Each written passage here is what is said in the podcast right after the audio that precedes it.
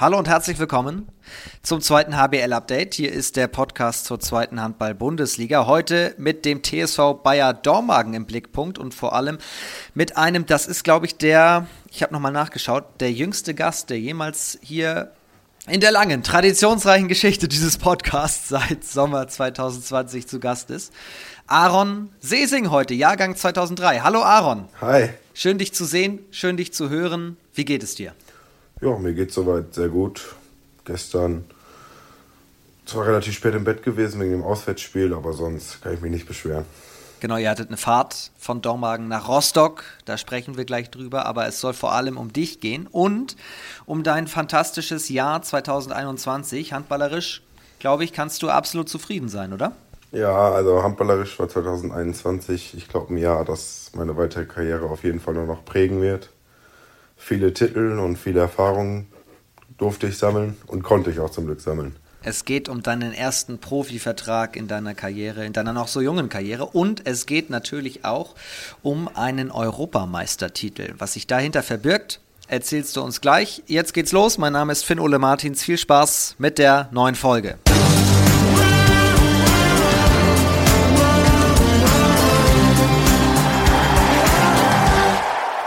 Dormagen, Rostock. Das ist wie weit, also wie lang fährt man? Wie, wann warst du im Bett?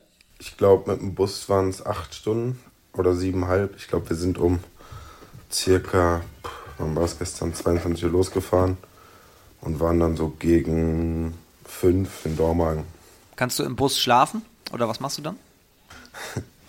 ja, relativ schlecht. Also wir haben uns hinten nochmal zusammengesetzt und das Spiel äh, relativ Revue passieren lassen. Einmal nochmal alles so besprochen.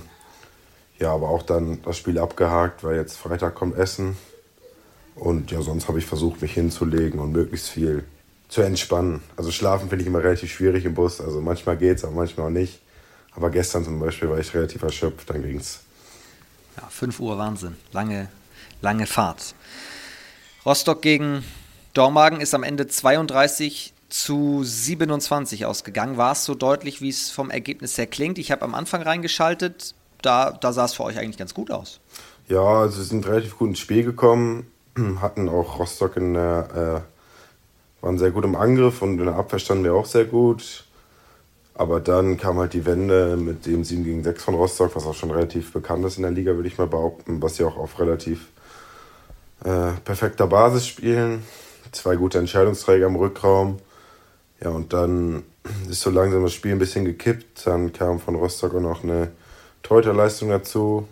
Und dann hatten wir auch relativ Probleme gegen eine offensive 4-2-Abwehr. Und dann ist das Spiel halt leider gekippt. Wenn ich auf die Tabelle schaue, wir müssen es nur, ich weiß, du sprichst sicherlich nicht so gerne darüber, über die aktuelle Tabellensituation. Und wir müssen, wir müssen ganz kurz das Thema tangieren. Ich habe erst mal zurückgeschaut, wann ihr den letzten Sieg überhaupt geholt habt. Und da muss man schon ganz schön lange zurück blättern, möchte ich fast sagen, hier in der App oder runterscrollen in der App der Liquimoli HBL. Und da schaue ich, 1.10. ist der letzte Sieg gegen, gegen Rimper. Was ist da gerade los bei euch? Das ist eine relativ schwierige Phase. Ähm, ich sag mal, wir haben, wie jeder weiß, relativ hohes Verletzungspech.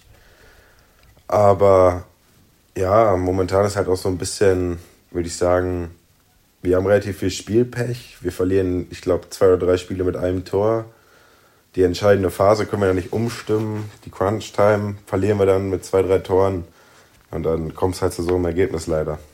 Also, dass ihr mithalten könnt, zeigen zum Beispiel Ergebnisse wie äh, das 27 zu 28 in Coburg, denkbar knapp, oder gegen Hüttenberg zu Hause habt ihr nur mit zwei verloren. Hüttenberg spielt ja auch eine, eine sehr starke Serie bislang, jetzt schon Zweiter.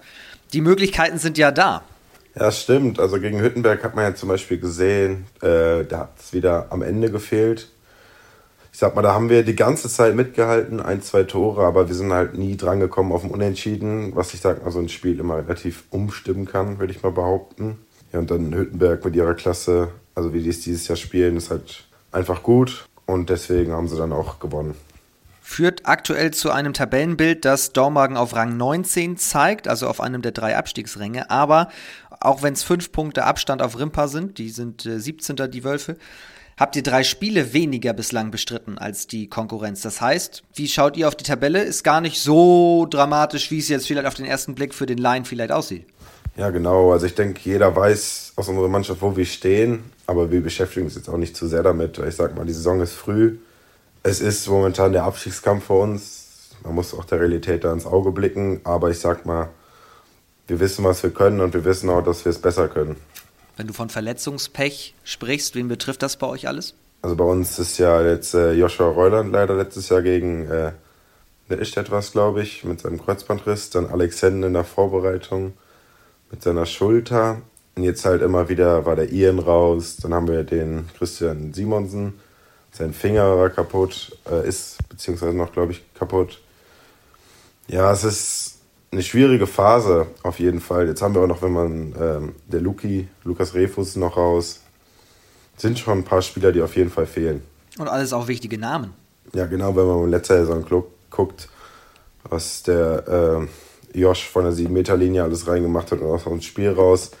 Und Alex auf jeden Fall im Angriff und Abwehr einer der Hauptspieler letztes Jahr war, sind es auf jeden Fall Spieler, die sehr fehlen momentan. Aber ich sag mal so, wenn ich jetzt auf den Spielplan schaue, gegen Essen, schönes Duell, schönes Derby auch, da kann man doch mal den Bock umstoßen, oder? Ja, auf jeden Fall. Also Essen hat ja jetzt auch schon einige Male wieder gezeigt, was sie können. Äh, aber sind jetzt auch nicht fehlerfrei geblieben bisher in der Saison. Ist ja auch ein anderer Druck. Ich sag mal, in der ersten Liga waren sie relativ, konnten befreit aufspielen. Und jetzt halt in der zweiten Liga ist halt die Rolle, sie müssen gewinnen. Ja, und ich denke mal, dass wir das hoffentlich versuchen äh, zu nutzen. Dass sie sich so unter Druck setzen und äh, wir befreit aufspielen können. Von der schönen Atmosphäre. Ja. Druck ist ein Thema. Setzt ihr euch auch unter Druck oder könnt ihr davon Abstand nehmen? Äh, also, ich denke mal, wir können davon Abstand nehmen weil ich jetzt als Spieler merke es jetzt nicht so, dass wir, also man weiß natürlich, okay, wir brauchen Punkte, aber ich finde im Spiel für mich und persönlich und auch in der Mannschaft merke ich jetzt nicht so, dass wir so riesig unter Druck stehen. Also wir brauchen auf jeden Fall Punkte und wir müssen uns die auch holen, aber wir kriegen jetzt nicht explizit Druck von außen. Das sind ja alles Fragen, mit denen möchte man sich eigentlich noch nicht so in, in so jungen Jahren logischerweise beschäftigen, aber du blickst da schon so reflektiert drauf. Das möchte ich heute auch nochmal rausarbeiten mit dir. Dein, dein Weg bis hierhin und wie du eben auch das sehr, sehr bodenständig alles annimmst. Weil es gibt bestimmt auch, sage ich mal, Jungs in deinem Alter, weiß nicht, ob ich selber so einer wäre, wenn ich Handballtalent gehabt hätte, die wären nach einem, einem ersten Profivertrag und dann vielen Pflichtspielen in der, in der zweiten Liga, wären auf Wolke, weiß ich nicht, 100 und könnten mit so einer Situation gar nicht umgehen. Wie, wie, wie geht das? Also ich sag mal, ich hatte ja relativ viel Glück letztes Jahr, dass ich in eine sehr, sehr guten Situation reingekommen bin. Durch Verletzungspech von anderen habe ich Spielzeit bekommen. Äh, und wie du schon sagtest, die, die zwei Saisons hätten unterschiedlicher nicht laufen können. Letztes Jahr konnten wir befreit aufspielen, haben eine super Saison gespielt. Super, ähm, so, wir haben Spiele gewonnen, wo keiner dachte, dass wir die gewinnen. Auch relativ deutlich, zum Beispiel in Hüttenberg letztes Jahr. Und da konnte man natürlich immer befreit aufspielen und wusste, okay, man, man ist da, aber man hat auch noch, es gibt auch noch andere, die einem helfen können. So. Aber dieses Jahr ist so die Situation, wo ich versuche, wieder dran zu wachsen. Man steht unten drin. Das ist für mich jetzt auch persönlich das allererste Mal, dass ich sowas miterlebe. Äh, aber ich finde es halt auch relativ interessant, mal sowas zu spielen, weil das kann jetzt nicht jeder sagen, dass er mit 18 schon äh, einmal eine gute Saison hatte und dann einen Abstiegskampf direkt hatte. Und ich würde mal auch behaupten, dass sich dann die Spielweise relativ ändert, weil wenn man befreit ausspielen kann, kann man befreit ausspielen und wenn man weiß, okay, die Punkte brauchen wir jetzt unbedingt, dann ist das auch schon mal ein anderes Spiel. Wer sind so deine Führungsfiguren in, in der Mannschaft? Also jetzt nicht an sich die Führungsfigur überhaupt im Team, Kapitän und so weiter, sondern nur ganz speziell für dich? Also für mich auf jeden Fall Patrick Hüter ist ja auch mein Kreiskollege. Auch hier schon im Podcast äh, zu Gast gewesen. Liebe Grüße. Ja, auf jeden Fall auch einer der absoluten Führungspositionen, wovon ich auch viel lernen kann und auch viel lernen darf. Äh, aber ich sag mal so aus Spiel bezogen, jetzt für mich äh, absolut überragender Mittelmann mit ihren Hüter. Eins gegen eins stark, über sich stark. Ja, André Meuser ist 2,7 Meter sieben und wirft aus allen Lagen, auf jeden Fall. Aber ich würde auch mal behaupten, dass äh, man so eine Rolle wie Tim Mast kam jetzt relativ mit relativ wenig Spielzeit rein und aber wächst auch immer daran, spielt jedes Spiel gut, hat eine überragende Quote. Das sind auch Sachen, die man also wo er ja, wo er jetzt auch dran wachsen kann, wo ich auch hoffe, dass wir da jetzt eine breitere Aufstellung haben. Weil ich sag mal, wenn man zwei, vier, zwei, drei gute Spieler auf jeder Position hat, ist das schon besser, als wenn man nur zwei hat. Schon wieder der Punkt, du analysierst das so trocken runter, so ganz, ganz gezielt. Gibt es trotzdem Momente, in denen du denkst, oh, ich bin hier einfach in der zweiten Liga gerade? Ja, also ich habe schon, wenn man jetzt den Druck von außen, also man merkt doch das erste Mal, dass Leute unzufrieden sind und ähm, nicht zufrieden sind mit der Leistung oder mit dem, was momentan geht, dann merkt man auch zum ersten Mal, okay, ist nicht immer alles Friede, Freude, Eierkuchen. Da, also ich finde es halt auch schwierig, weil wenn man zum ersten Mal Druck von außen bekommt, man kriegt gesagt, okay, du musst jetzt liefern, du musst jetzt das und das, ist anders, als wenn gesagt wird, okay, du darfst jetzt frei ausspielen. Aber was ich auch jetzt in meiner Sicht gut finde, ähm, ich bekomme das Vertrauen von Dusko und ich versuche es halt immer bestmöglich zurückzugeben. Und das sind halt Aufgaben gegen zweite Liga. Es sind überragende Spieler da. Und wenn man die verteidigen darf oder man kann sich auch viel abgucken von anderen Leuten, man lernt ständig dazu. Das finde ich halt Sachen, die sind für mich, ich versuche halt immer möglichst viel aufzusaugen. Auch wenn es jetzt in einer relativ negativen Phase für uns ist, aber trotzdem versuche ich halt weiter dran zu wachsen. Und wie gehst du dann damit um, ist vielleicht eine komische Frage, wenn du jetzt so von außen sagst, es gibt diese Stimmen, äh, die eben mal unzufrieden sind, was natürlich in der zweiten Liga bei so einem traditionsreichen Club auch, auch logisch ist irgendwo. Trotzdem habe ich den Eindruck, du bist ja relativ bei dir. Ja, also ich versuche das halt ähm, nicht zu nah an mich rankommen zu lassen. Natürlich liest man sich ein, zwei Kommentare oder ein, zwei Sprüche schon mal genauer durch.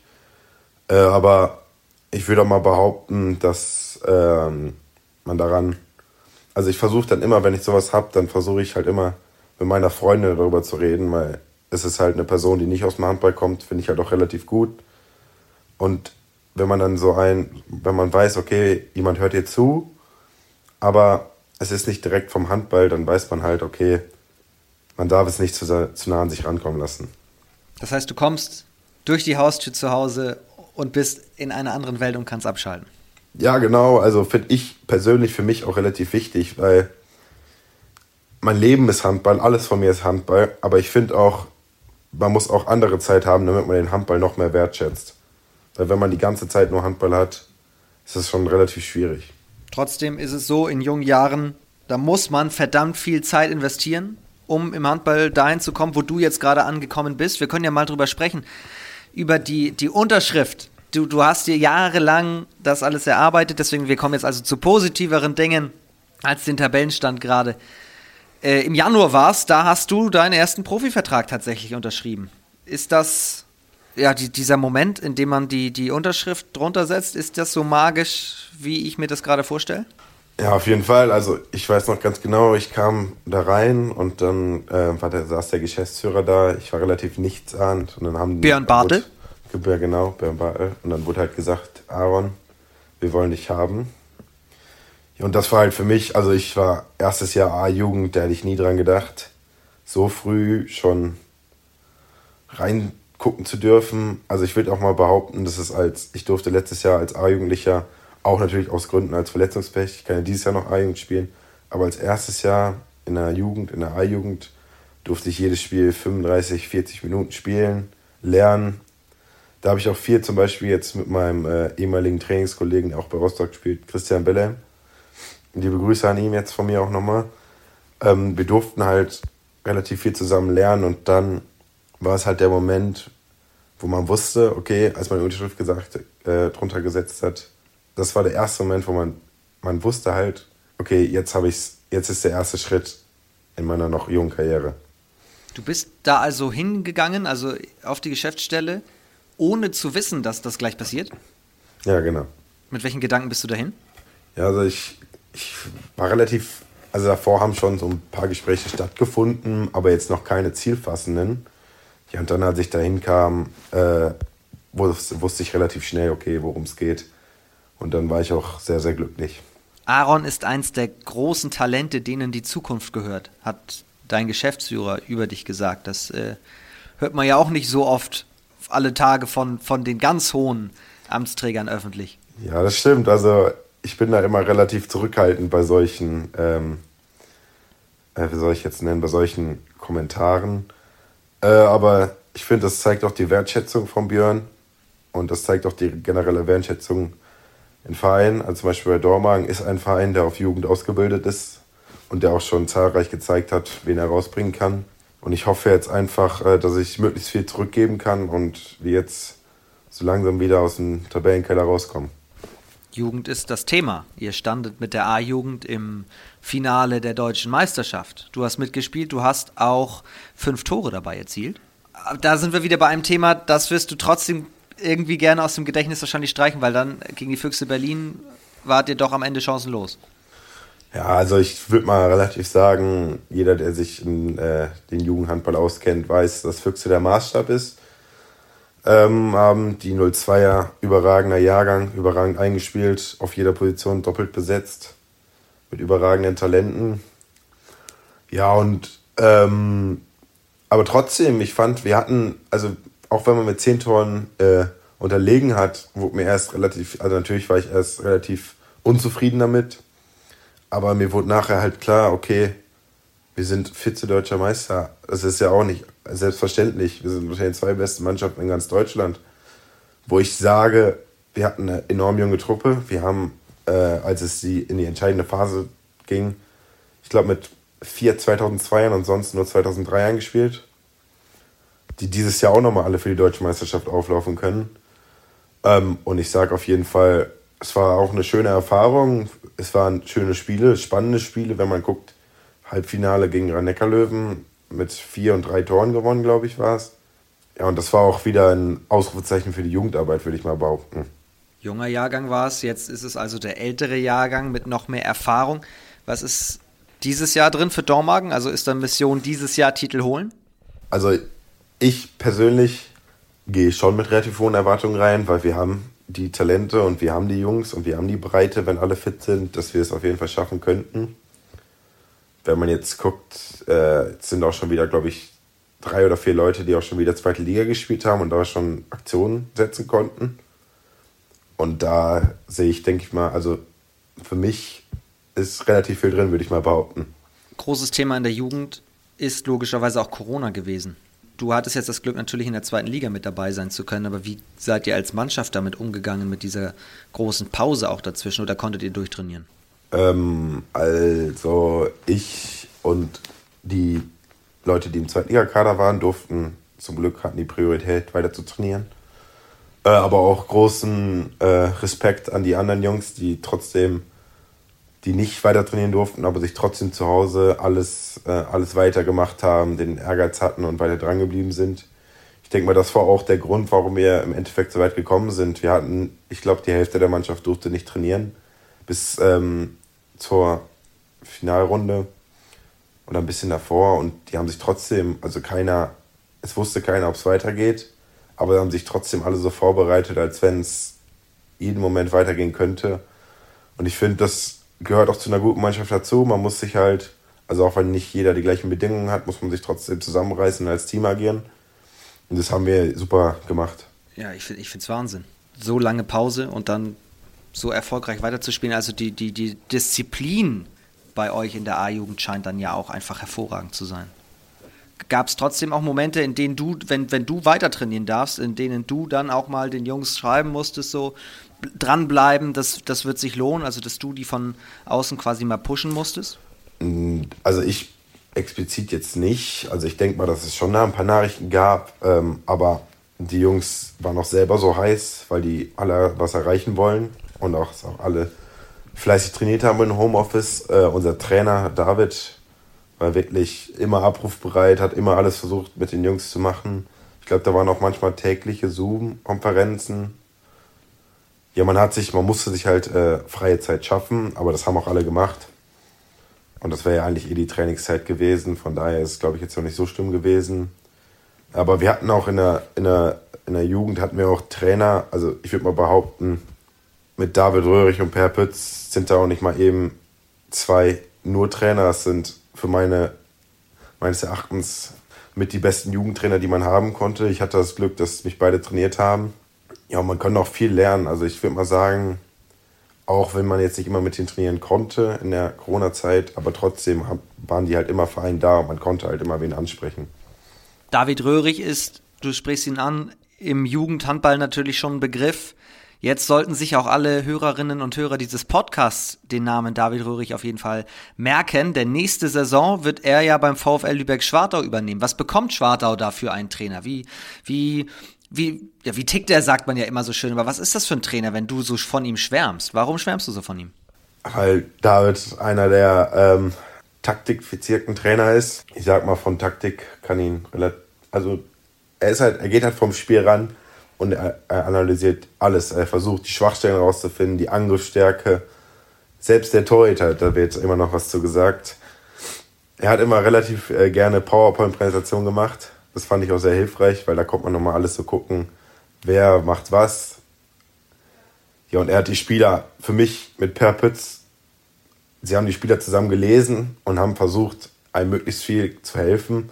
Und ich sag mal, für mich, als ich in der A-Jugend äh, war ich ja Abwehrchef und da musste ich auch äh, immer so alles, habe ich versucht, für die anderen Jungs da zu sein.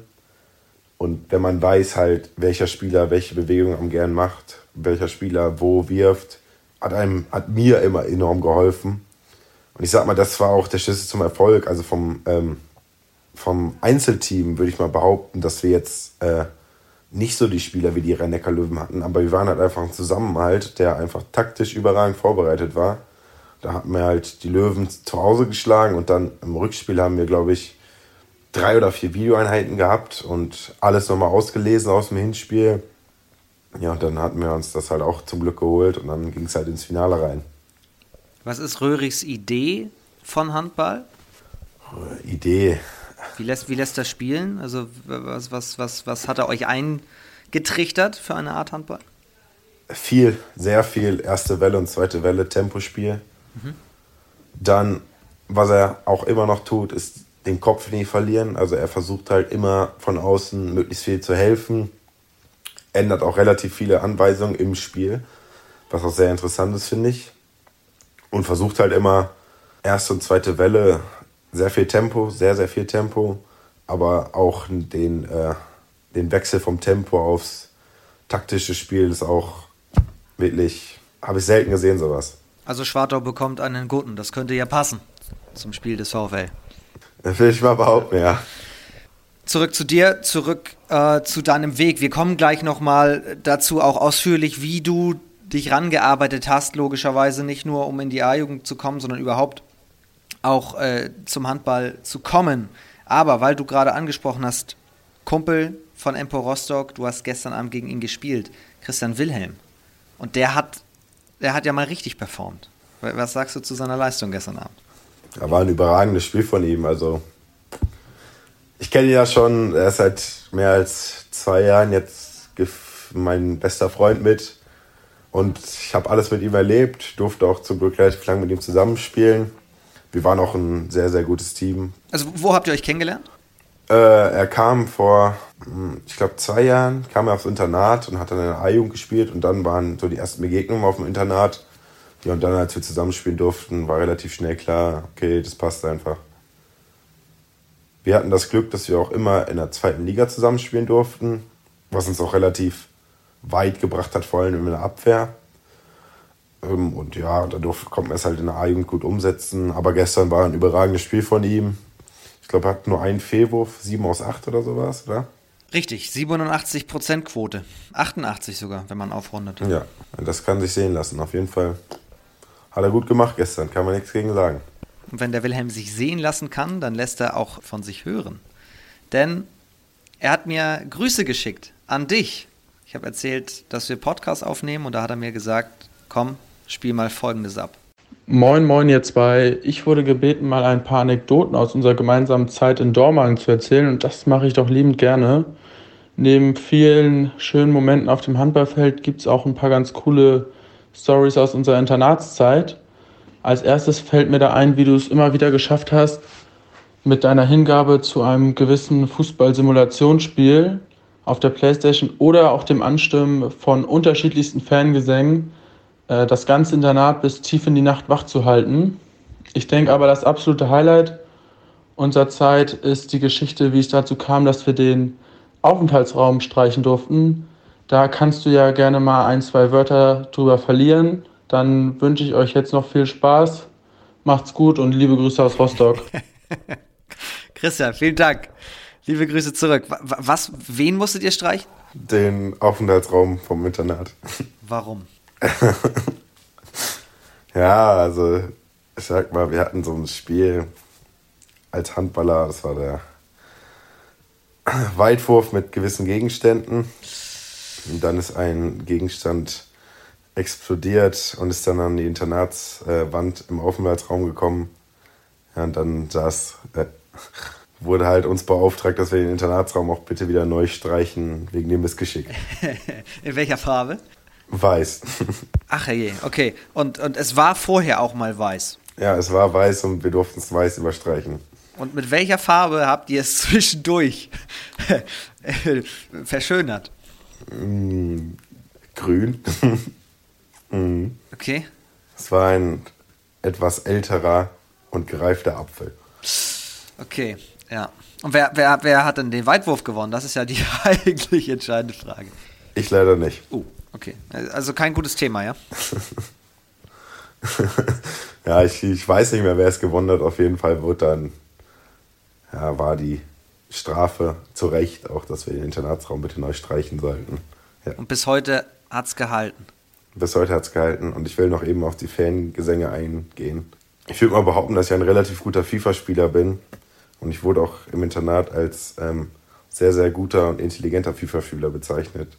Und der Christian, der versucht das immer auf meine Fangesänge ähm, abzuschieben, dass er jedes Spiel verloren hat. Deswegen hat er es auch gerade gesagt.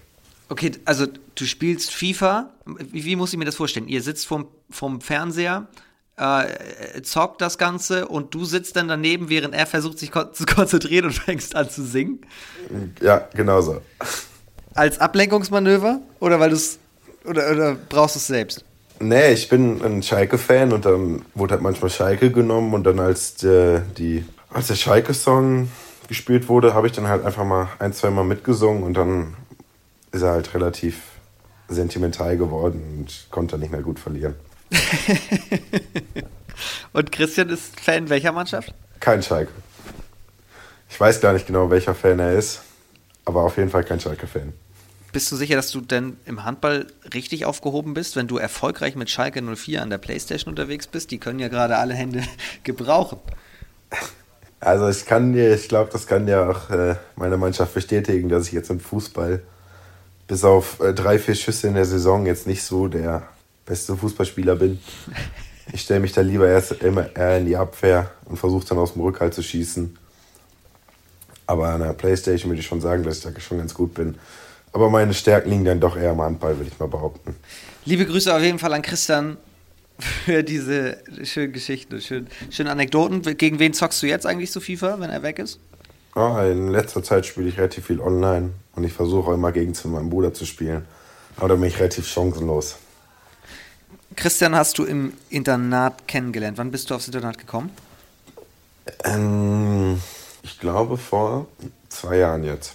Angefangen, Handball zu spielen, hast du bei der HSG Haldern Meerhoek Isselburg. Wo genau liegt das? Haldern ist vielleicht dem einen oder anderen ein Begriff, aber für alle, die es nicht wissen.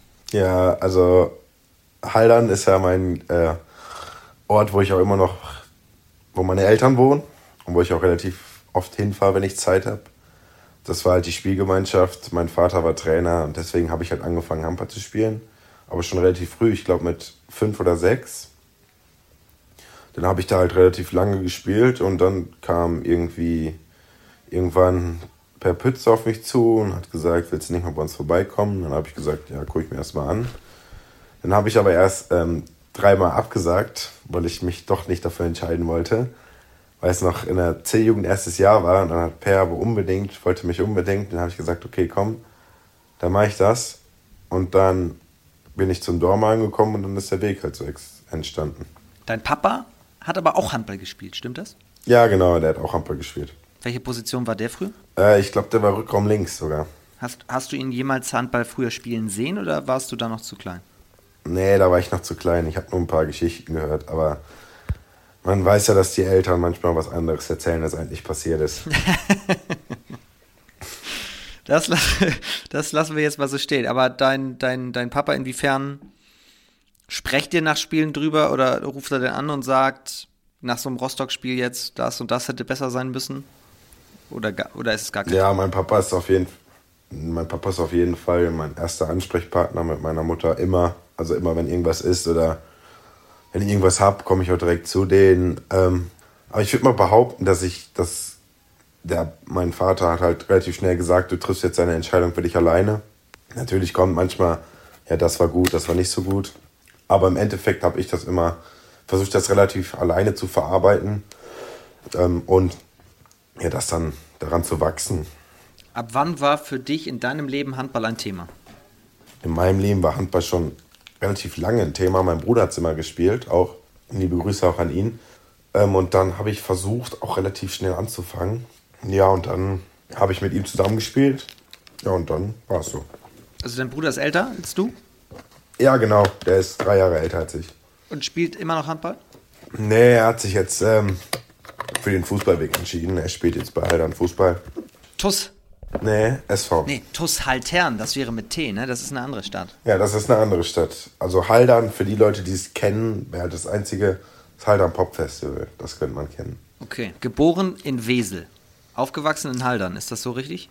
Ja, genau. Ich habe mich ein bisschen auf Spurensuche begeben, um an die Wurzeln von Aaron Sesing zu kommen und mal mich umzuhören, wie, wie tickt er eigentlich richtig? Was würdest du sagen, wenn man in Haldern und Umgebung Menschen fragt, kennst du Aaron sehr gut. Wen, wen müsste man fragen, um wirklich auch gute Dinge über dich rauszubekommen? Also auf jeden Fall meine, meine Eltern. Die wissen, die wissen halt alles. Aber ich habe auch sehr engen Kontakt zu meinen beiden Omas.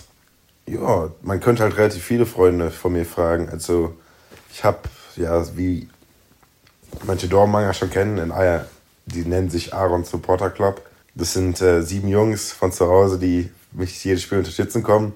Ja, und ich glaube, die wissen auch relativ viel. Also wenn man zu denen, wenn man was wissen soll, wollen würde, würde ich, glaube ich, zu denen gehen. Seit wann gibt es den Aaron Supporter Club? Ähm, der wurde dieses Jahr eröffnet. Der wurde dieses Jahr eröffnet. Ist ein gewisser Till auch darin? Ja, es ist mein bester Freund. Der erzählt uns jetzt ein bisschen was über Aaron. Hey Aaron, kurzer Gruß von mir an dich für den Podcast der zweiten Handball-Bundesliga. Ähm, ich persönlich bin sehr stolz auf dich, dass du es bis hierher geschafft hast und hoffe natürlich, dass deine Reise auch noch viel weitergeht. Und ähm, ich hoffe, du kannst dich natürlich ähm, besonders an die Rückkehr der Europameisterschaft erinnern, als wir dich zu Hause empfangen haben. Und das war für uns, für den Supporter Club, die dich auch gerne immer bei den Spielen begleiten, ein Moment, den wir auch nie vergessen werden. Und ähm, du kannst dich auf jeden Fall auch auf den Support aus deiner Heimat weiterhin verlassen, egal wohin deine Reise gehen wird. Und ja, schöne Grüße. Nicht schlecht. Ja, also ich kann das Szenario mal eben erzählen. Und zwar, ich kam zu Hause an von der Europameisterschaft. Ich glaube, wir sind Montag gelandet, war es, glaube ich. Und dann bin ich Dienstag zu meiner Freundin und Mittwoch direkt zu meiner Familie. Und da war alles so, die waren nicht zu Hause Mittwochabend. Ich habe mich schon so gewundert. Dann auf einmal ging das Garagentor hoch. Meine Eltern, mein Bruder und so standen alle da und haben gesagt, ja, stell dich mal auf unsere Einfahrt. Ja, dann kamen die Jungs mit so einem Plakat. Äh, endlich haben wir einen Europameister. Wir sind stolz auf euch. Dann hatten die noch so ein Bild von uns aus der A-Jugend Deutsche Meisterschaft, hatten die, wo ich die Medaille hatte. Und dann kamen die da reingelaufen mit Bengalos. Das fand ich schon, das war ein Moment, wo man gewusst hat, okay, das ist schön und es interessiert auch Leute. Zum Beispiel bei mir zu Hause in der Europameisterschaft hat auf, auch meine ganze alte Handballmannschaft geguckt, also mein Heimatverein, dann die Fußballmannschaft von meinem Bruder. Und das war das, also da merkt man halt, dass sich da Leute für interessieren und das ist halt ein relativ schöner Moment auf jeden Fall. Aber wie, also, wie überragend ist es bitte, dass du deinen eigenen Support-Club hast? Das ist ja unfassbar. Ja, also wir sind schon so, ähm, Till ist jetzt auch mein direkter Nachbar zu Hause. Wir sind schon immer zusammen. Und das ist halt eine Truppe, die wir seit sieben oder acht Jahren schon im Kindergarten zusammen waren und wir sind halt zusammen groß geworden. ich bin halt immer der Jüngste gewesen, bin es auch immer noch. Ähm, aber dadurch, dass ich relativ engen Kontakt zu meinem Bruder Milot habe, ähm, bin ich da so mehr oder weniger mit reingerutscht. Ja, und dann, als nach Dormagen ging, ist es halt so gekommen und ich bin auch froh drum, dass man so Leute hat, auf jeden Fall, ja. Was muss passieren, damit man dort Mitglied werden kann? ja, die genauen ähm, Eintrittsszenarien weiß ich jetzt nicht. Aber ich glaube, sie haben mal gesagt, jeder, der mit einem Seesing-Trikot in der Halle rumrennt und ein bisschen was trinken kann, wird aufgenommen werden. ja, vielleicht vergrößert sich dann der Club ja äh, mit der Zeit. Haben die denn auch, wenn wir schon eben beim Thema Fangesängen waren, äh, eigenen Song für dich? Ja, ähm, der Christopher, auch liebe Grüße an alle, äh, der hat ein eigenes Lied für mich sogar geschrieben. Das ist nicht dein Ernst? Der hat ein eigenes Lied geschrieben und immer, wenn ich ein Tor werfe, singen die das dann. Wie, wie geht das, also vom Text her? Oh, den Text, den, ich höre den Text leider nicht immer ganz genau, aber bestimmt können sie das nächste Mal etwas lauter singen, dann hört man das auf Sport Deutschland bestimmt auch. Das ist natürlich ein Skandal, dass das eben von Till nicht angesprochen wurde. Sonst würden wir den sofort hier ein, einbringen, den Song. Wir müssen einen Deal machen. Wenn die hören jetzt logischerweise auch alle den Podcast, sonst wären sie natürlich kein Support Club. Also beim nächsten Tor von dir, wo sie singen, muss das Ganze aufgezeichnet werden nochmal mit dem Handy und dann zur Verfügung gestellt werden. Ähm, dann, dann hauen wir das nochmal auf Instagram raus, äh, damit wir dann das nochmal in, in voller Audiostärke genießen können. Ja, den Deal können wir gerne machen. Apropos, spielst du eigentlich lieber mehr Angriff oder lieber Abwehr? Was also ganz persönlich jetzt für dich? Das ist die häufigst gestellte Frage an mich, würde ich jetzt mal behaupten, in den letzten Monaten. Für mich gibt's, also ich finde, das sind zwei Welten. Abwehr kann man halt hart draufhauen, intensiv. Aber Angriff finde ich halt, ist Taktik. Taktik das A und O, Laufwege, Sperren, Anspiele. Also für mich gibt es keinen Lieber. Am liebsten würde ich beide spielen. Aber ich sage halt immer, da, wo Dusko sagt, der braucht mich, da spiele ich. Und das ist halt momentan mehr eine Abwehr. Dann sage ich, dann bin ich auch damit zufrieden, weil ich würde mal behaupten, dass man als junger Spieler jede Spielzeit schätzen muss und ähm, auch jede Spielzeit annehmen muss und annehmen darf, wie ich das Glück momentan habe. Dosko Bilanovic, dein Trainer, der ja natürlich auch viel auf dich setzt. Ja, auf jeden Fall. Wer ist denn eigentlich handballerisch, auch wenn du die Frage sicherlich auch schon aufgehört haben dürftest, dein Vorbild? Egal jetzt aus welchem Handballverein auch immer. Wie meinst du? Also. Weltweit, von allen Handballern, die es gibt, von den ganz großen Stars, gibt es einen Spieler, bei dem du sagst, mit dem würde ich mich gerne mal zusammensetzen und mit dem würde ich gerne mal sehr lange über Handball sprechen. Von dem kann ich richtig viel lernen. Ja, da gibt es so ein paar Spiele. Also ich würde ähm, persönlich, ich mal gern mit dem Hendrik Wickler, weil ich finde, einer der besten Abwehrspieler, die wir hatten in der deutschen Nationalmannschaft. Hoffentlich spielt er nochmal dafür. Ist halt einfach ein Teamführer, der zeigt in der Abwehr, wo es lang geht. Der, der trifft im Angriff fast jedes Spiel eine 100%-Quote, unfassbare Fangquote. Ja, aber ich würde auch mal sagen, ähm, Patrick Winczek ist genau das Gleiche für mich. Er ist halt ein Spieler, der die Zuschauer begeistert. Also, das sind halt so zwei Jungs, wo man echt sagt, okay, von denen kann man lernen, von denen, das sind Führungsspieler, die können dann zum Führungsspieler machen. Aber ich finde auch, ähm, ich würde mich auch gerne mal mit dem, ähm, ja, mit dem Uwe Gensheimer jetzt, weil der hat ist ein, war ein Kapitän, ist ein Führungsspieler, war ein Spieler, der viel erlebt hat. Rhein löwen Ich würde auch mal gerne wissen, wie der Schritt nach Paris war.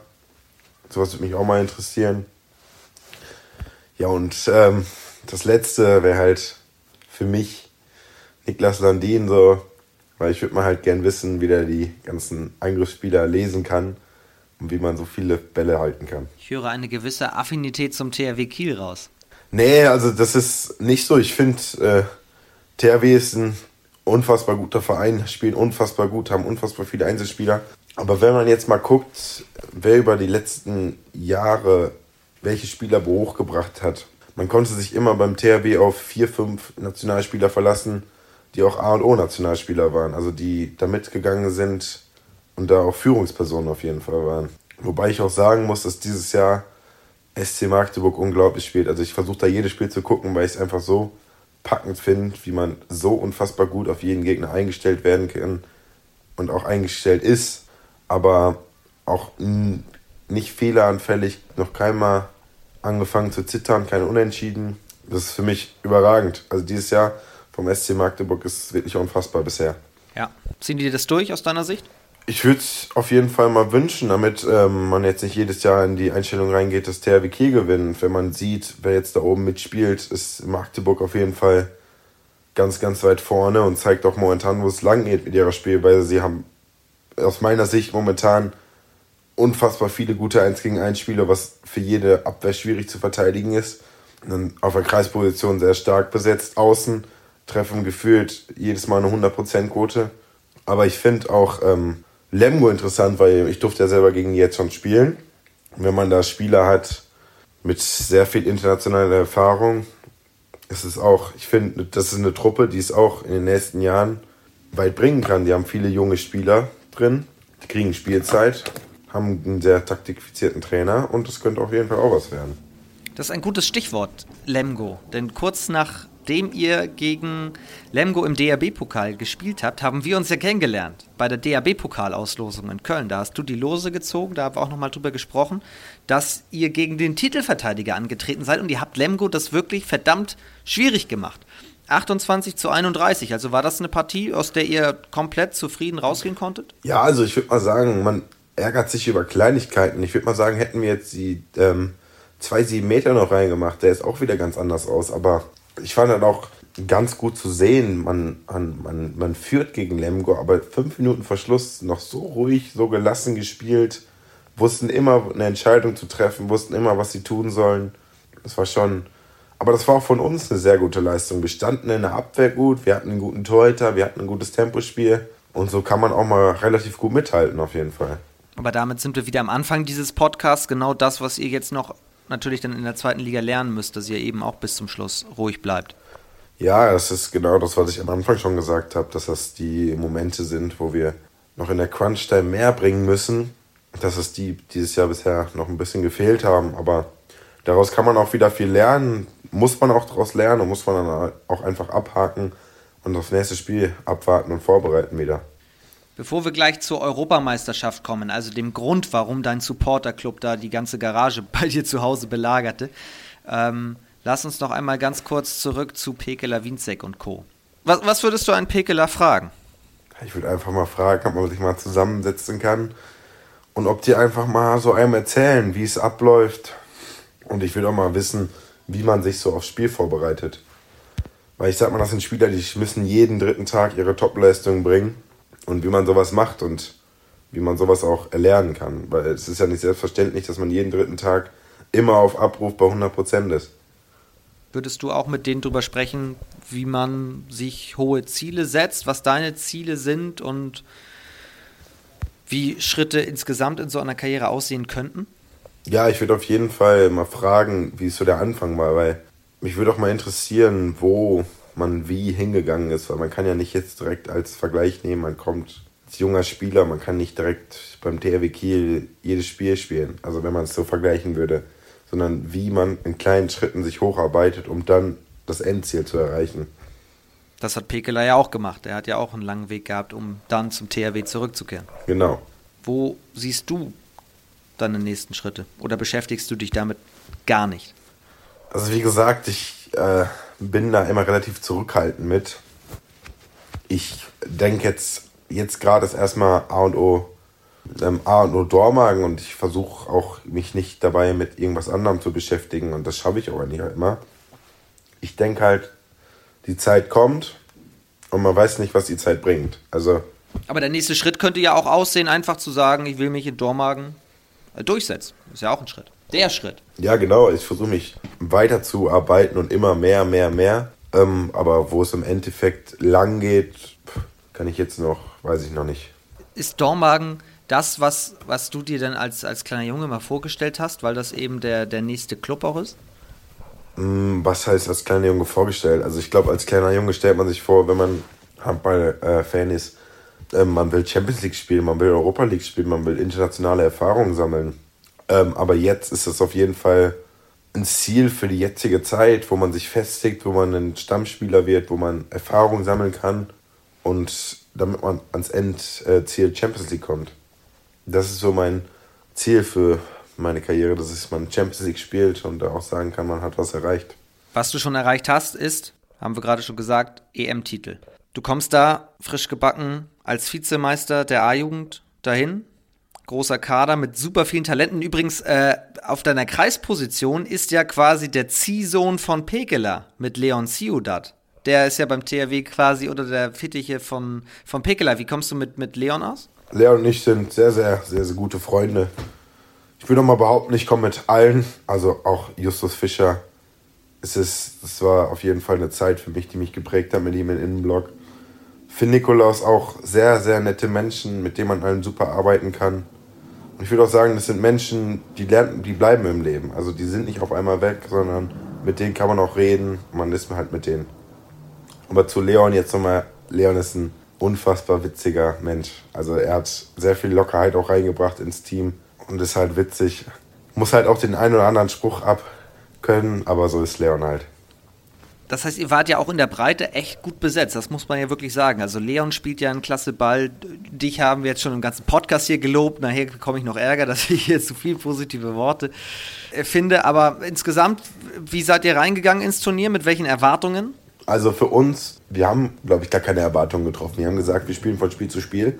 Sagt man das nur so oder kann man das wirklich machen? Nee, also bei der EM war es wirklich so. Ähm, da haben mit Martin und äh, mit Pedi hatten wir zwei super, super, super vorbereitete Trainer, die auch immer weitergeholfen haben. Und äh, da haben wir wirklich von Spiel zu Spiel geguckt. Also wir haben mit Russland, glaube ich, angefangen und wir hatten, wir wussten nicht mal, welche Abwehr die spielen, weil wir hatten keine Videos, keine Vorbereitung, lange keine Turniere. Das war dann relativ schwierig, aber dann haben wir uns von Spiel zu Spiel, also wenn man das so ein bisschen verfolgt hat, sind wir eine relativ zusammengewürfelte Truppe am Anfang gewesen. Ähm, und dann haben wir uns als Team unfassbar gefestigt. Also wir hatten Spiele, wo ich sage, okay, da haben wir, konnten wir nur gewinnen, weil wir als Team verteidigt haben. Zwei super Torhüter mit David und Lasse, die immer ein Rückhalt waren. Ja, und dann haben wir uns von Spiel zu Spiel gesteigert. Dann hatten wir im Halbfinale gegen Spanien zum Glück mit einem Tor gewonnen. Da war das Quäntchen Glück auf unserer Seite, würde ich mal behaupten. Ja, und dann gegen Kroatien den, also ein unfassbares Spiel gemacht. Sowas habe ich bisher echt noch nie gesehen, dass man mit 14 Toren im Finale gewinnt. 34 zu 20 hieß das Endergebnis in einem EM-Finale der U19. Das muss man sich mal auf der Zunge wirklich zergehen lassen. Ja, also ich, ich kann es bis jetzt immer noch relativ wenig begreifen, weil das war ein Spiel, wo ich gesagt habe, boah, okay, das war so ein Spiel, wo ich mich immer dran erinnern werde. Wir sind, wie ich noch weiß, reingestartet. Etwas holprig, würde ich mal behaupten. Aber dann noch relativ klar. Und dann hatten wir ja zur Halbzeit schon eine relativ hohe Führung. Und der, dann hatten wir einen Express, wurde immer gesagt. Und dann konnte der Zug nicht mehr aufgehalten werden. Und wir waren weiter am Rollen, weiter am Rollen. Und haben dann gar nicht mehr aufgehört. Ich habe mit, mit ein paar drüber gesprochen. Also mit, mit Leon Ciudad habe ich schon drüber äh, gesprochen. Ich habe mit Lasse Ludwig drüber gesprochen. Die haben mir alle gesagt, das Brutale war das Halbfinale, dieser Krimi gegen Spanien. Und als ihr den gewonnen habt, ja. da konnte euch eigentlich nichts mehr aufhalten. War das so von, von der Stimmung auch? Also ich fand auch im äh, Halbfinale haben, haben wir uns trotzdem, obwohl wir nur mit einem Tor geführt haben, waren wir stark. Wir waren trotzdem immer auf Abruf. Und als wir das Halbfinale gewonnen haben, wussten wir, okay, jetzt kann uns nichts mehr stoppen. Und dann sind wir einfach in, in die intensivste Videovorbereitung reingegangen, die ich bisher hatte. Haben alles nochmal geguckt, alles rausanalysiert, neue Abwehr, neue Angriffsstrategien und dann kam es zu so einem Spiel, das war echt, das war einfach ein Gänsehautmoment. Jetzt ist ja der EM-Titel das eine, den auch zu gewinnen, aber überhaupt in diesen Kader reinzukommen, der zur EM fährt, das ist ja auch nochmal eine ganz andere Nummer. Wir müssen übrigens sagen, das Ganze fand ja auch äh, in Kroatien statt. Also ihr habt ja gegen den Gastgeber gewonnen und da so zelebriert. Wann kam die Einladung? Du bist in Kroatien dabei. Oh, ich glaube, die Einladung, Einladung, kam relativ spät. Wir hatten, ähm, wir hatten, glaube ich, in vier, ungefähr vier Wochen vorher noch äh, drei Wochen Lehrgang. Und ich glaube, das wurde auch erst auf dem letzten Moment entschieden, okay, das ist jetzt der Kader. Hatten noch zwei Testspiele, wo geguckt wurde. Und dann war halt klar, okay, mit dem, Kader, mit dem Kader fährt man. Dann hatten wir ja noch relativ viel Verletzungspech. Aber das hat uns halt auch nicht aufgehalten. Wir haben einfach weitergemacht. Wir sind noch äh, enger als Team zusammengekommen. Ja, und dann halt, ich glaube, der endgültige Kader und die E-Mail kam wirklich drei Tage vor Abfahrt. Seit wann bist du bei DHB-Auswahlen dabei? Wann hast du das erste Mal die Nationalhymne hören können in der Halle? Ähm, wann, wann, wann, wann ging das für dich los beim DHB? Also ich war, als das alles angefangen hat, die ersten Lehrgänge war ich dabei, aber dann nicht mehr, weil ich relativ viel Verletzungspech hatte. Und mein erstes Länderspiel war, glaube ich, äh, der Merze Cup war mein erstes Länderspiel. Da habe ich mit David Spät zusammen mein Debüt gefeiert. Der ja auch jetzt bei der EM dabei war und sich jetzt bei den Rhein-Neckar-Löwen so schwer, schwer, verletzt hat. Ähm, gute Besserung an dieser Stelle. Ja, von mir auch gute Besserung. Hoffentlich kommst du schnell wieder zurück und wir sehen dich wieder, weil David ist so ein witziger Mensch. Der darf nicht fehlen. Ähm, wo waren wir nochmal genau? Deine ersten Länderspiele oder dein erstes Länderspiel. Ja, genau. Das war der Merzi Cup. Das war mein erstes Länderspiel mit David zusammen. Und noch einem, wer war es noch? Ich glaube, es war der Lennart sogar. Leitz, Lennart Leitz. Ja, ja, genau. Und dann hatten wir nochmal einen Lehrgang zusammen. Und dann wurde entschieden, wer mitfährt. Und dann wurden die Taschen gepackt und dann ging es ab in den Bus. Wie war es in Kroatien? Unabhängig jetzt von den Spielen auf der Platte. Es war sehr warm. War relativ schade, dass wir so mitten im Stadtzentrum waren. Man konnte nicht viel sehen. Wart ihr in Zagreb? Äh, nee, wir waren in. Oh, ich spreche es jetzt lieber nicht aus, weil sonst sind die Kroaten aus meiner Mannschaft sauer auf mich. also ich glaube, als erstes waren wir in Varadstein, wenn ich es richtig ausgesprochen habe. Und dann sind wir umgezogen am Freitag vor dem Halbfinalspiel. Ja. Jetzt kennt ihr euch natürlich alle schon in der Jugend so ziemlich, aber wie, was, was braucht es? Das ist ja auch mal die große Frage nachher vor den Herrenturnieren. Wie entsteht so ein Teamgeist, dass der, der auch eine Mannschaft dann durch das gesamte Turnier hinweg tragen kann? Also ich finde, ein Teamgeist bildet sich auch in äh, hauptsächlich für mich in äh, Momenten, wo man jetzt selber nicht so gut spielt, aber man trotzdem weiß, okay, ich habe neben mir einen, der hilft mir, ich habe jetzt rechts und links neben mir zwei Leute, die helfen mir, dann kann ich es auch, dann muss ich es auch können. So. Und wenn man das im Kopf weiß, dass neben dir einer immer ist, der auch in schlechten Phasen da ist, dann weißt du einfach, okay, das schaffen wir. Und desto mehr man zusammenspielt, desto mehr Fehler man zusammen macht, desto mehr Zeit man kriegt. Also man muss auf jeden Fall Zeit kriegen. Man kann nicht von jetzt auf gleich einen Teamgeist von 100% haben. Man muss Zeit kriegen, man muss, was ich immer wichtig finde, man muss Spieler Fehler machen. Die machen Fehler. Und die müssen die auch machen, damit die daraus lernen können. Und deswegen finde ich auch äh, wichtig, dass wir Fehler machen dürfen und der Trainer es auch zulässt, dass wir sie machen. Denn daraus lernen wir und daraus bildet sich dann der Zusammenhalt vom Team. Und Martin Heuberger und Petty Petersen haben das zugelassen? Ja, auf jeden Fall. Also das waren, also alle Trainer, unter denen ich bisher gespielt hatte, haben es zugelassen. Und das finde ich für mich und auch für äh, die Mannschaft ist es immer enorm wichtig, weil wir wissen, okay, weil es gibt auch manche Trainer, da höre ich das jetzt auch jetzt von anderen, die wissen, wenn die zwei, drei Fehler machen, sind die raus, spielen die nicht mehr, sitzen die auf der Bank. Und das ist halt fürs Selbstvertrauen und fürs ähm, Spiel ist halt relativ unnützlich. Aber wenn man Fehler machen darf und man das auch zulässt, dass man Fehler macht, ist es auf jeden Fall sehr hilfreich. Ich finde auf jeden Fall, was ich als Fan mitnehmen kann, ist, wir haben eine, eine super U19 äh, dieses Jahr im Sommer gehabt und brauchen uns so ganz große Sorgen eigentlich nicht machen um die Zukunft. Jetzt müsst ihr euch noch ein bisschen weiterentwickeln um dann fit zu sein fürs Herrenturnier. Ja, auf jeden Fall. Das ist noch ein sehr, sehr langer Weg. Aber wie man auch jetzt schon erkannt hat, man kann nicht mal eben so eine Europameisterschaft gewinnen. Da sind super Jungs dabei und man hat auch ein Auge auf die und man wird auch noch weiter ein Auge auf die haben. Die Entwicklung wird weiter voranschreiten und ich hoffe, dass das dann viele Jungs reinschaffen. Justus Fischer ist der letzte Mann in diesem Podcast, der Grüße für dich hat. Justus Fischer, den Namen hast du eben auch schon genannt. Für die, die ihn nicht kennen, stell ihn kurz vor, bitte. Ja, Justus, äh, Justus Fischer ist einer der besten Kreisläufer, würde ich mal behaupten, die es im 03-Jahrgang gibt. Ich durfte mit ihm zusammen verteidigen, ich durfte mit ihm zusammen spielen. Ist auch eine sehr enge Freundschaft draus geworden. Ist auch jetzt immer noch so. Und ich bin froh, dass man so jemanden kennenlernen durfte. Da müssen wir ganz kurz festhalten. Du bist Kreisläufer. Wir haben über Leon äh, Ciudad gesprochen, der ist Kreisläufer. Äh, wir haben jetzt über Justus gesprochen.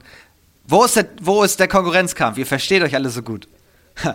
es gibt, also ich, ich finde, äh, für mich gibt es keinen Konkurrenzkampf. Ich sag, zum Beispiel, wenn jetzt als Christian noch in Dortmund gespielt hat, nehme ich jetzt am Beispiel von Christian. Wenn er sagt, er ist besser drauf im Angriff, dann spielt er Angriff, dann spiele ich nur Abwehr. Aber wenn ich sage, ich bin besser drauf im Angriff, dann spiele ich Angriff. Ich finde, der Konkurrenzkampf, der macht, also in gesunder Konkurrenz ist sehr hilfreich im Training. Aber wenn man weiß, man hat ein super Team zu zweit oder zu dritt und jeder weiß, okay, wenn er einen schlechten Tag hat, bin ich da, dann muss ich meine Chance nutzen. Das ist der gesunde Konkurrenzkampf, der einen auf jeden Fall vorantreibt aber man ein ungesunder, also ich sag mal, der schlimme Konkurrenzkampf, der ist auf gar keinen Fall hilfreich fürs Team und auch nicht für einen selbst. Finde ich eine sehr gute Einstellung. Finde ich eine sehr, sehr coole Einstellung.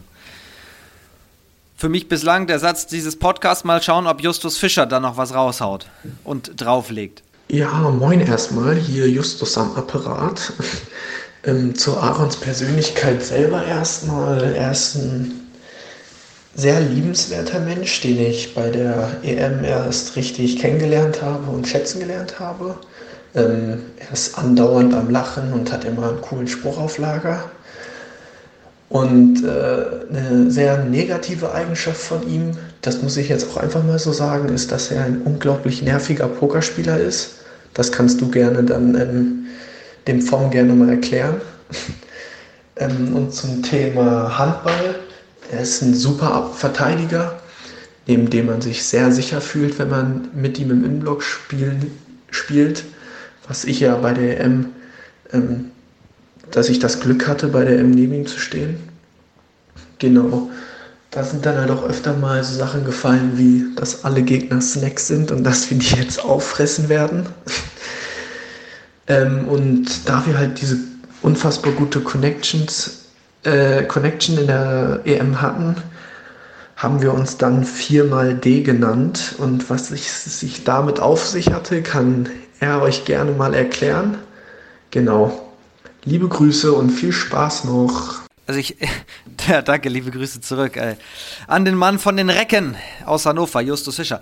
Was ich auf jeden Fall festhalte ist, wenn es ums Handballspielen geht, loben dich alle sehr und sagen, Supermann vorne am Kreis in der Abwehr bringt total Spaß, neben ihm zu spielen. Sobald es an Dinge geht neben der Platte, FIFA spielen, Pokern und so weiter, da kommen schon kritische Worte. Da sind sie einfach alle genervt. Oder können sie einfach nicht verlieren? ja, also ich sag mal, äh, ich, äh, ab auf der, auf der EM haben wir immer relativ viel Poker gespielt. Und ich war immer ein relativ aggressiver Spieler. Also ich habe äh, relativ wenig mit kleinen Einsätzen gespielt. Das hat die anderen Jungs dann halt immer relativ genervt. Da sind dann auch einfach äh, manchmal direkt welche, haben den Raum verlassen, weil sie keine Lust mehr hatten mitzuspielen. aber der Justus, der hat sich immer versucht dagegen zu stellen, aber hat leider öfters auch immer verloren. Deswegen war er sehr relativ gereizt. Thema Wechsel 4D. Ja, also 4x ist jetzt von mir und Justus der Name, weil wir, die haben versucht immer zusammenzuhalten, weil wir wussten, okay, das Turnier ist hammerdoll anstrengend. Wir hatten, ich hatte äh, in drei, vier Spielen relativ schwere Beine, wo es äh, relativ hart wurde, die Zweikämpfe zu verteidigen. Und dann haben wir halt immer so als, ähm, als Motivation gesagt, dass die Gegner alles kleine Chips oder kleine Snacks sind. Und immer wenn wir einen festmachen oder zumachen, haben wir einen gegessen. Deswegen haben wir immer so gesagt, dass wir den gegessen haben. Und weil wir unter den äh, anderen Leuten den Spitznamen Dick und Doof hatten, wie man so schön zu uns beiden gesagt hat, haben wir gesagt, weil wir uns unter EM so gut verstanden haben, sind wir viermal D. Also Dick, Dick, Doof, Doof. Das sind wir beide zusammen in Combo. Und das kriegt jetzt auch keiner mehr auseinander. Warum denn dick und doof? Also nee, das hat nichts damit zu tun. Das hat einfach so, weil jeder kennt ja dick und doof, weil das sagt man ja zu jedem der nicht so viel in der Birne hat, haben die ja immer zu uns gesagt, dass wir nur dick und doof sind. Äh, aber im Endeffekt haben sie sich dann nachher alle dafür entschuldigt. Und dann haben wir uns halt den Spaß draus gemacht und den Namen so gehabt. Und seitdem haben wir auch gut zusammengespielt und noch besser im Innenblock gespielt. Dann haben wir einfach gesagt, das ist das Motto nach der EM, das behalten wir bei. So spielen wir weiter die nächsten Turniere. Und dann wird es auch so weitergehen, hoffen wir es doch. Also liebe Grüße an Justus Fischer, über den ich übrigens gelesen habe in einem Artikel, da hat er, oder wurde er auch auf seine Zukunft angesprochen, wie es für ihn mal weitergehen soll. Und da hat er erzählt, dass er da zweigleisig plant und Grundschullehrer werden will und einen Bauernhof haben möchte. Habt ihr da auch mal drüber gesprochen? Ja, Yusuf ist ein Mensch äh, mit sehr großen, also es ist ein sehr lebensmotivierter Mensch. Also er versucht relativ viel zu machen nebenbei, neben dem Handball und das will er auf jeden Fall auch weitermachen und so schätze ich ihn auf jeden Fall auch ein, dass er neben dem Handball auf jeden Fall noch was machen will planst du auch zweigleisig oder setzt du erstmal volle Kante jetzt auf Handball? Also, mh, mm, natürlich plane ich nicht nur alles auf Handball, aber ich versuche meinen Fokus momentan auf Handball zu legen. Äh, aber ich könnte ja, ich gehe jetzt im Januar ja zur Sportfördergruppe der Bundeswehr. Ja, und dann gucken wir mal, wo es hingeht. Vielleicht ein duales Studium. Wird sich ja relativ gut anbieten für Handballer. Absolut.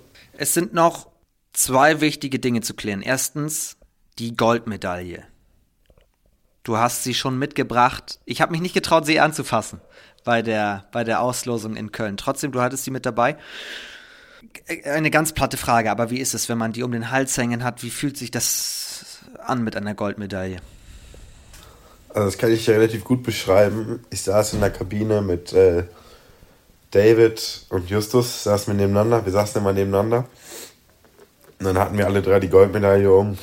Und dann habe ich einfach, also ich, ich habe angefangen zu weinen, weil ich so Freudentränen hatte. Ich wusste nicht, wie ich damit umgehen soll. Wir haben das geschafft. Man hat es zuerst mal realisiert. Und dann lagen wir uns einfach, glaube ich, fünf Minuten nur in den Arm und haben angefangen zu weinen und waren einfach glücklich. Wir hatten, ich wusste nicht, wie ich es beschreiben soll. Ich war einfach überfordert mit der Situation, aber positiv überfordert. Zweite Frage, wo ist sie jetzt? Oder ist sie bei den großen Feierlichkeiten in der heimischen Garage rumgereicht worden und so weiter? Nee, äh, die haben meine Eltern ins Wohnzimmer gehängt, damit die da immer drauf gucken können. Äh, wie man mich kennt, bin ich manchmal ein bisschen schusselig und verliere etwas. Deswegen haben sie es an sich gerissen. Wie geht's jetzt weiter, DAB-technisch für dich? Ähm, weiß ich gar nicht. Ich habe noch nicht, also Martin hat mich letztens mal angerufen, aber ich weiß jetzt gar nicht, wie es weitergeht. Ich mache jetzt erstmal im Januar die Grundausbildung und dann gucken, wie der nächste Plan ist. Also ich weiß es noch nicht. Weil das ist ja auch das Schöne, dieses Mal gucken, von Spiel zu Spiel gehen, hast du es vorhin beim Turnier bezeichnet. Auch das ist ja eigentlich so jetzt gerade so das Mantra, du schaust mal, was, was so geht und alles rausreizen. Sonst wird man sich irgendwann vorwerfen, nicht alles probiert zu haben. Ja, das habe ich mir auch schon relativ äh, am Anfang gesagt. Ich will nie irgendwann dastehen und sagen, okay, ich habe nicht mein Bestes versucht, habe nicht mein Bestes gegeben. Deswegen gucke ich auch immer nur von Zeit zu Zeit, also ich plane jetzt auch nie Spiele im Voraus oder sage, boah, das müssen wir gewinnen, das müssen wir verlieren. Also verlieren müssen wir sowieso nie ein Spiel, aber das ist nicht meine Art zu sagen, okay, ich plane nicht von Spiel zu Spiel, sondern ich gucke die ganze Saison an. Vorhin hast du gesagt, es ist dir verdammt wichtig, auch Zeit neben dem Handball logischerweise zu haben, im, im Privaten, nicht nur die ganze Zeit an Handball zu denken, aber wenn ich so überlege, A-Jugend, dann, dann zweite Liga, immer noch DAB, wo bleibt denn da die ganze Zeit? Ja, zum Glück habe ich äh, nur, also was heißt nur, achtmal die Woche Training. Dann habe ich zweimal Vormittagszeit ähm, und zwischen den Trainingseinheiten habe ich relativ Zeit für meine Freundin. Dann machen wir auch relativ viel. Ja, und da hat man halt nicht noch relativ viel Zeit, also wenn man nur Handball hat. Dann kommt jetzt die kritischste Frage dieses Podcasts, dieser Folge. Was war 2021 dein größter Erfolg? A. Dein erster Profivertrag. B die Goldmedaille bei der EM. Oder C, die Auslosung für den DAB-Pokal in Köln ziehen zu dürfen? Oh, das ist eine, das ist eine gemeine Frage, würde ich mal behaupten. da kann es nur eine Antwort geben. Da kann es nur also jetzt, äh, aus deiner Sicht wäre es, glaube ich, C. äh, aber es alles drei Erlebnisse, die mir jetzt keiner mehr nehmen kann und auf die ich auch alle sehr stolz bin. Aber ich denke, für mich persönlich war es der Europameistertitel. Weil das ist für sein, man hat für Deutschland gespielt, man hat es für Deutschland geholt. Man wird geehrt, man wird gelobt von Leuten, die nicht alltümlich was mit Handball zu tun haben, nicht jeden Tag nur was mit Handball zu tun haben. Und man hat einfach Aufmerksamkeit bekommen. Das war schön. Eigentlich ja noch einen vierten Punkt. Im zweiten HWL-Update dabei zu sein. Den haben wir noch vergessen. Wie waren die Reaktionen auf deine Auslosung? Die finden ja jetzt auch statt, die Spiele im Dezember. Also von sehr vielen Leuten wurde mir gesagt, dass ich sehr, sehr gut gezogen habe. Von Gummersbach, also von Julian Köster kam eine Nachricht, hast du, äh, nee, von Mathis Hesler kam eine Nachricht, hast du sehr gut gemacht, weil die jetzt ein Zweitliga-Duell haben. Genau, zu Hause gegen Nordhorn. Ja, und ja, sonst, also bisher noch keine negativen Kommentare. Hoffe, es bleibt da so. Du hast ein paar schöne Spiele gezogen. Lemgo gegen die Füchse. In Lemgo auch noch. Hannover gegen THW.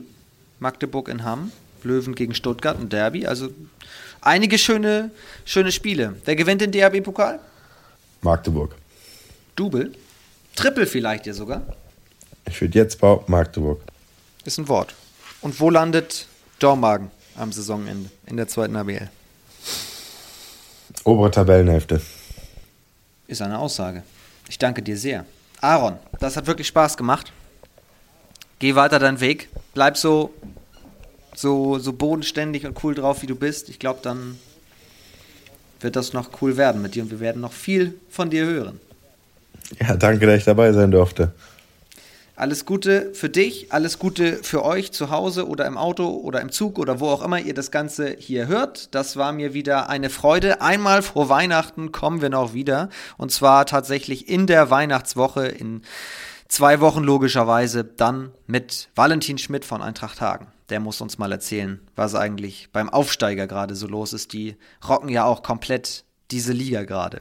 Bis dahin, habt eine schöne Vorweihnachtszeit, passt auf euch auf, bleibt oder werdet gesund. Liebe Grüße und tschüss.